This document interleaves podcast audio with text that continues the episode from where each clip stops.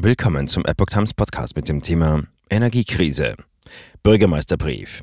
Wärmehallen sind keine Option, sondern der Zusammenbruch.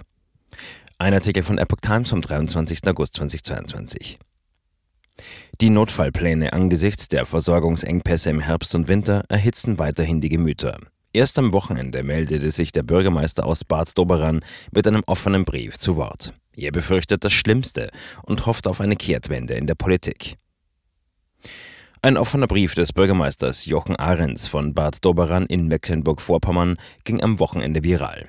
Darin erteilt er den aktuellen Notfallplänen der Bundesregierung angesichts der kommenden Energiekrise im Herbst und Winter eine klare Absage. Mittlerweile wurde der Brief bereits mehr als tausendmal geteilt. Als Bürgermeister der Stadt Bad Doberan lehne ich es persönlich ab, Wärmehallen für die frierende Bevölkerung zu planen oder weitergehende Notfallpläne zu entwickeln, schreibt er auf Facebook und fordert, fahrt endlich alle Atom- und Kohlekraftwerke zeitlich befristet wieder hoch. Wirtschaftszusammenbruch und gesellschaftliche Verwerfungen. Der gebürtige Düsseldorfer und parteilose Bürgermeister, der seit drei Jahren im Amt ist, sieht Deutschland auf einen Abgrund zu rasen. Sollte es wirklich so weit kommen, wird unsere Wirtschaft aufgrund mangelnder Energieversorgung zusammen und unsere Gesellschaft auseinanderbrechen. Wärmehallen sind keine Option, sondern der Zusammenbruch, so Ahrens. Sollte die Gasversorgung ausfallen, werden die Menschen in ihrer Verzweiflung mit ihren Backöfen und Kochplatten heizen. Das ist nicht vorstellbar. Das war der russische Angriffskrieg auch nicht, so Ahrens weiter. Bürgermeister fordert Verhandlungen mit Putin.